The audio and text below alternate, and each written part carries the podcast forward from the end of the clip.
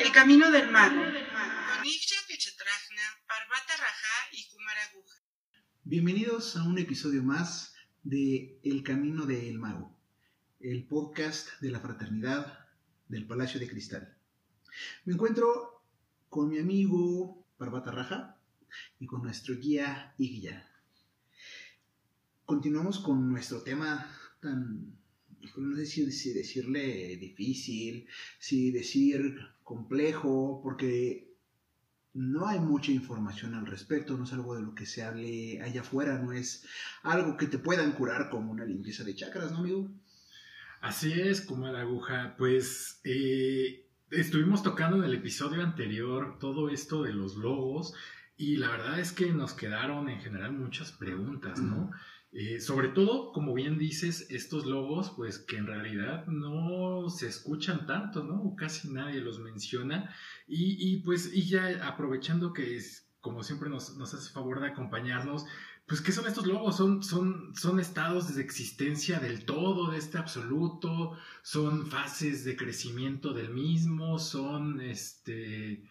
Algo, algo en lo que me pueda meter. Ajá, sí, yo puedo estar, bueno, mencionabas el episodio anterior que, que desde donde partimos es el quinto, pero yo puedo ir el primer logos o el séptimo, ¿cuántos son? ¿Y qué son? Bueno, no nos vayamos a confundir. ¿Han escuchado hablar del verbo? Sí. Lo menciona la Biblia. Ok. El logos es el verbo. Este logos o verbo es el espejo que refleja a la mente universal toda a la mente divina, que no es lo mismo que el campo de información de lo que se le conoce como el telar akáshico, aunque éste parte del mismo más la información que se esté procesando y resguardando continuamente. Recordemos que Dios se retroalimenta con su propia información, ¿sí? ¿Recuerdan? Sí.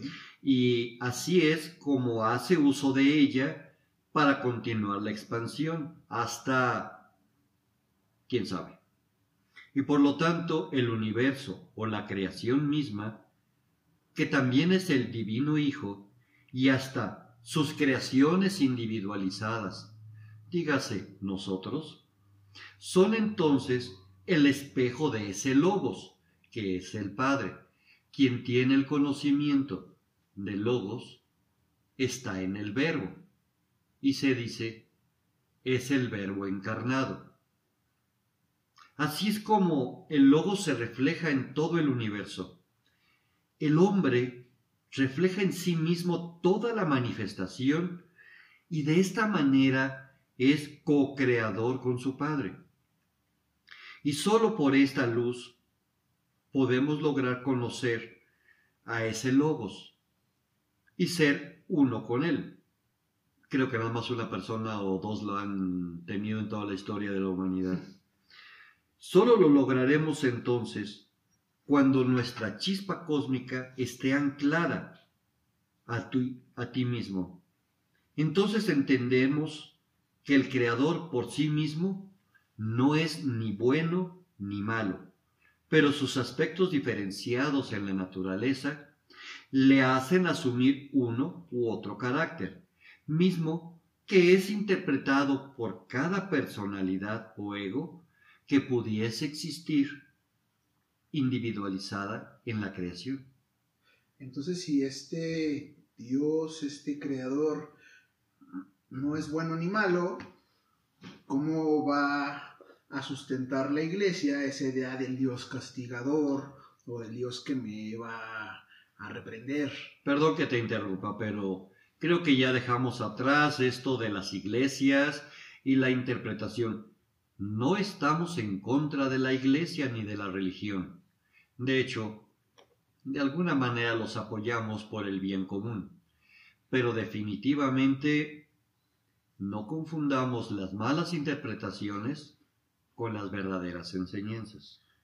Y como menciona Silvia, pues creo que todo esto que nos estás platicando en estos últimos episodios, pues nos da un paradigma mucho más amplio, ¿no? Acerca de, este absoluto y esta creación. porque no nos atamos ni al diosito que vive en la nube, ni a la materia y a la ciencia, ni al espíritu que pues como tal, pues de alguna manera podemos percibir en realidad, pues vemos que todo parte de este absoluto y todo esto que, que está en este absoluto, pues simplemente se está experimentando a sí mismo, ¿no? Y que no es una paloma. Y que no es una paloma. Ok, vayamos no a perdernos, sigamos con lo de los siete planos y el porqué de estas pláticas. Hablemos un poco de los errores. Ya les había hablado del bien y del mal. Cada poder activo o fuerza en la Tierra, por lo pronto, basémonos en esto, viene a la mismísima humanidad y a la Tierra por medio de Sucra. Sucra es Venus, que es, de alguna manera, el espíritu de la Tierra en la tierra y por lo tanto ésta está subordinada a su Señor. Diremos ahora que por medio de Sucra y en la época ya más actual, bueno, ni tan actual, en la tercera raza raíz de esta, de esta generación de humanos, eh, fue que descendieron el primer hombre nacido del sudor, pudiéramos decir, el primer encarnado.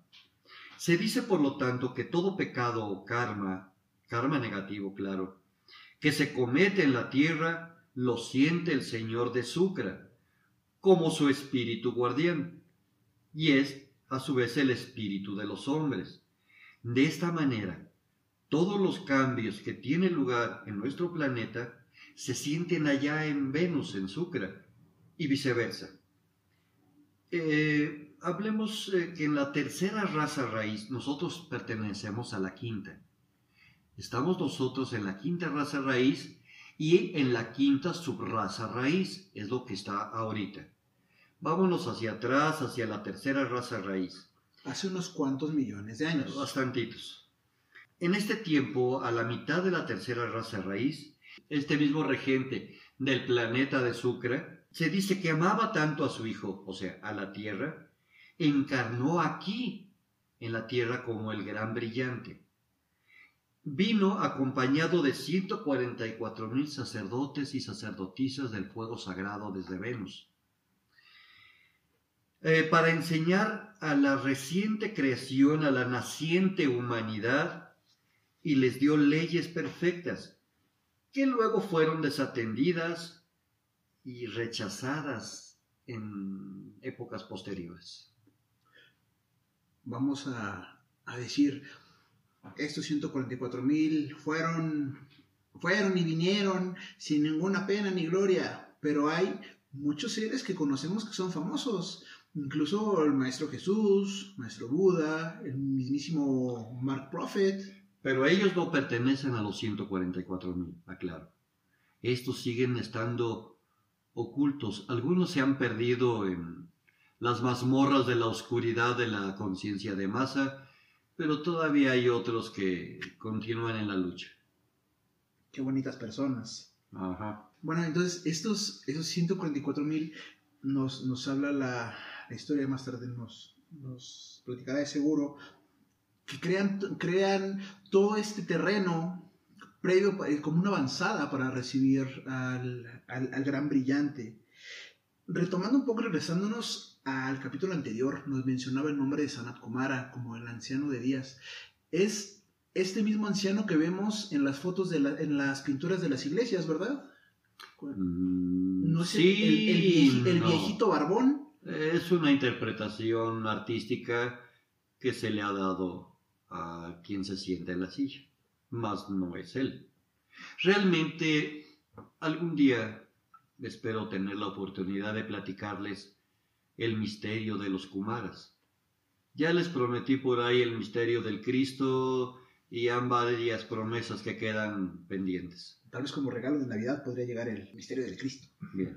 Bueno, y entonces retomando ya estos 144 mil y todo este espíritu de Sucra que está también con nosotros aquí en la tierra, bueno, ¿cómo, cómo llegan a estos hombres, no? ¿En qué momento dejamos de ser eh, bueno, nunca hemos sido dinosaurios, pero bueno, otras formas de vida y en qué momento ya somos hombres, ¿no? Miren, en la mitad de la tercera raza raíz, es la época prehistórica, eh, mas no todo era igual, había ciertos centros que crecían, dijéramos, la época de Lemuria. Los centros de vida son las esferas del ser, chispas cósmicas habíamos platicado, que cuando están ya dentro de un cuerpo se les llama presencia yo soy. Sí, sí, sí, es lo mismo. No se pierdan, muchas escuelas de pseudometafísica hablan de la presencia yo soy.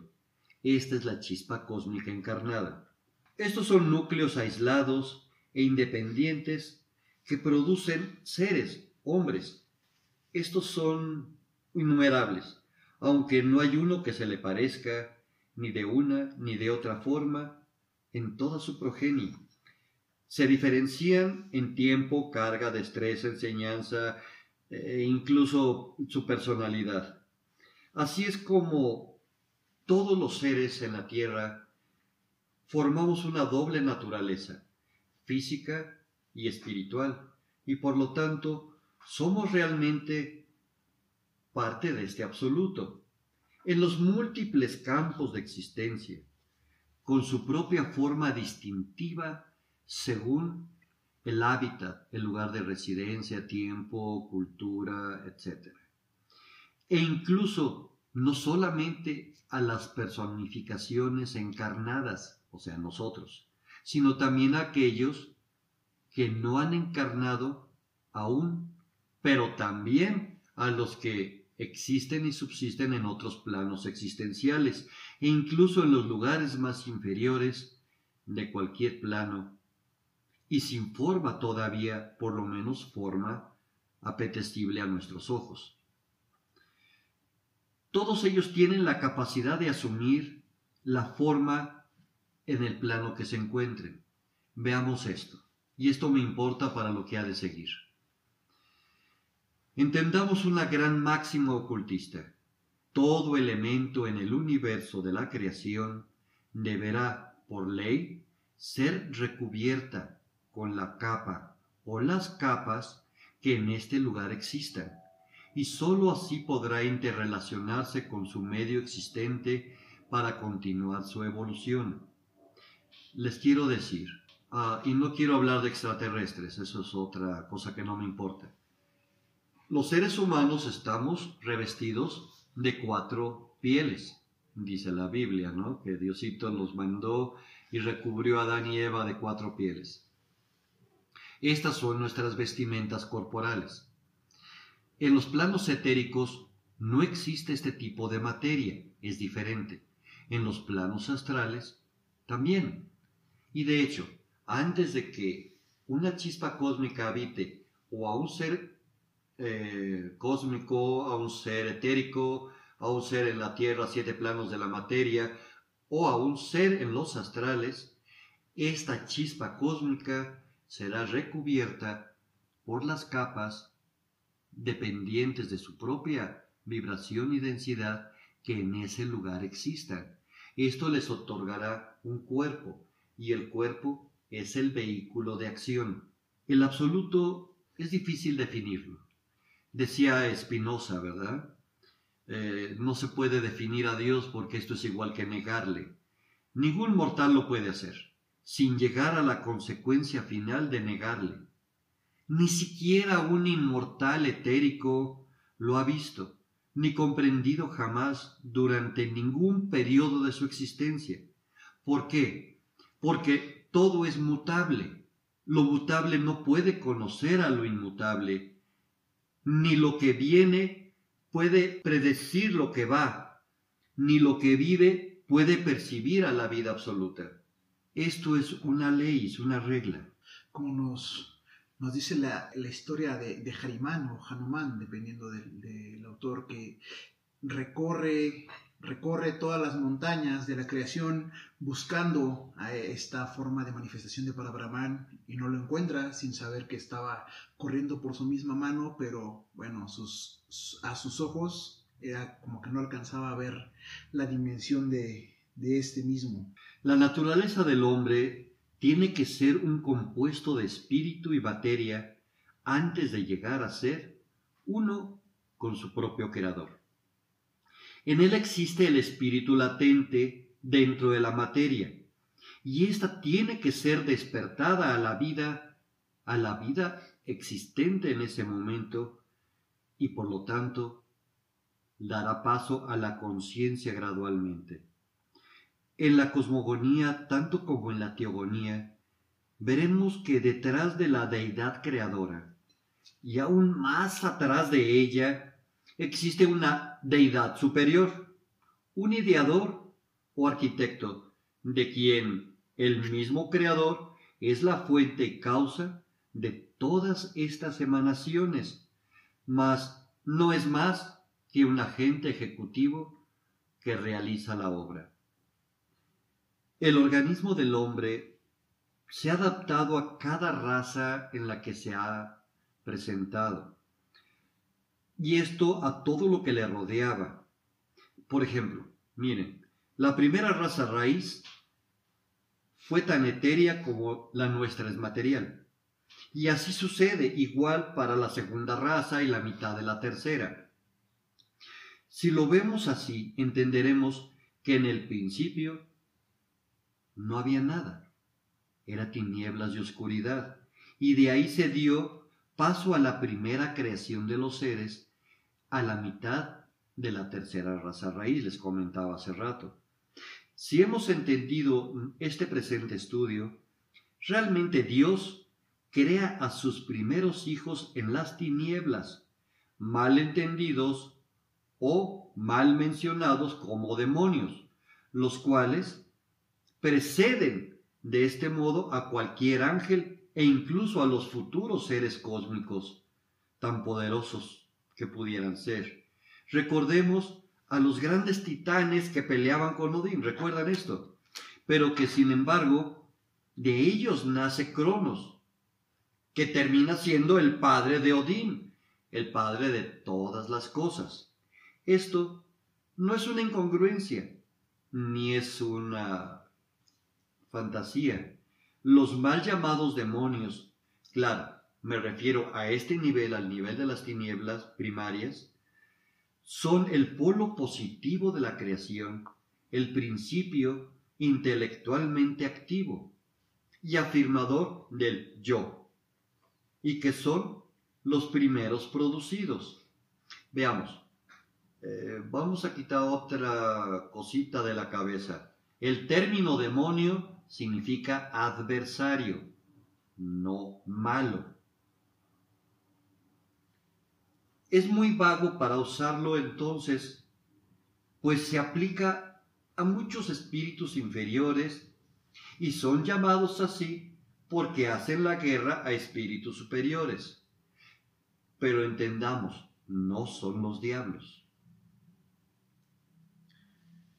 Oye, pues en realidad nos, nos rompes muchos paradigmas, sobre todo con esto, ¿no? Y bueno, y bueno, si no mal entendimos este episodio, pues justo como nos los mencionabas desde el episodio anterior, ¿no? Los hombres no son como tal humanos, ¿no? Creo que lo, lo, usamos como un término que habla de seres que pueden evolucionar, ya sea desde lo que ya hemos llamado y definido como etéricos, a los seres que pueden evolucionar y viven también en los astrales, tal vez un poquito más arriba, un poquito más abajo, y también en esta parte de la, de la creación y de la evolución que nos platicas al, al principio de las primeras razas, de cómo pues ha existido siempre un balance, ¿no? Donde primero eran más espirituales, menos físicos y después, pues me imagino que, o como yo lo entiendo, estamos ya en medio donde llevamos un balance entre lo material y físico y después pues me imagino que estaremos perfeccionando ¿no? el espíritu así como la materia.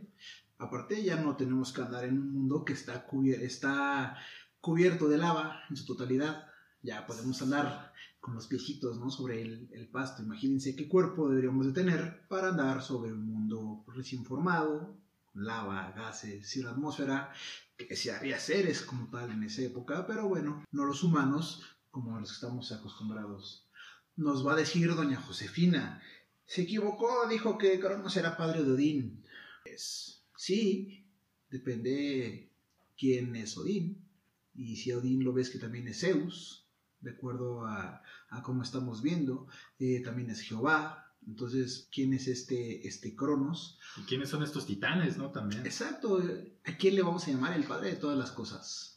Entonces, ojo, porque pues tal vez podemos mezclar un poquito estos nombres, pero recordemos que estamos tomando diferentes culturas para poder hacer una amalgama perfecta y poder, y poder abarcar eh, pues, diferentes culturas, que, que, todo sea amable para los que nos, nos escuchan. Ahorita está, o bueno, estuvo hace, hace unas semanas muy de moda esta, esta película nueva que nos habla de unos seres que llegan del espacio, de otro planeta, a luchar contra contra un mal o a proteger a la humanidad. Es justo lo que vemos, por ejemplo, con estos 144 mil protegiendo la llama de la vida. Eh, una vez más, vemos que se están agarrando de, de ciencia de ciencia oculta o de, de, este ocultismo para sacar historias que son muy redituables. Sí, claro, pues este, aprovechar esto que pues, se conciben como mitos para hacer estas narrativas y bueno, si bien hemos hablado mucho de cómo eh, hablamos la mente para diferenciar o para entender cuando hablamos de un concepto que tal vez pueda ser intercambiable, pues creo que ya también hemos definido mucho más a detalle qué sí son los seres cósmicos, qué sí son los demonios, qué tal vez son los diablos y pues cuál sería su diferencia, ¿no? Pero bueno, la verdad es que nos podríamos quedar aquí todo el tiempo y ya se nos acabó. Por lo que, eh, pues los esperamos en el siguiente episodio del Camino del Mago. Se despide Parvata Raja junto con Kumar Aguja en nuestro guía y guía. Y pues les agradecemos habernos acompañado hasta aquí. Que tengan un excelente día. Síganos en nuestras redes sociales, Facebook, Twitter, YouTube e Instagram. Danos like y activa las notificaciones para estar enterado de todas nuestras novedades.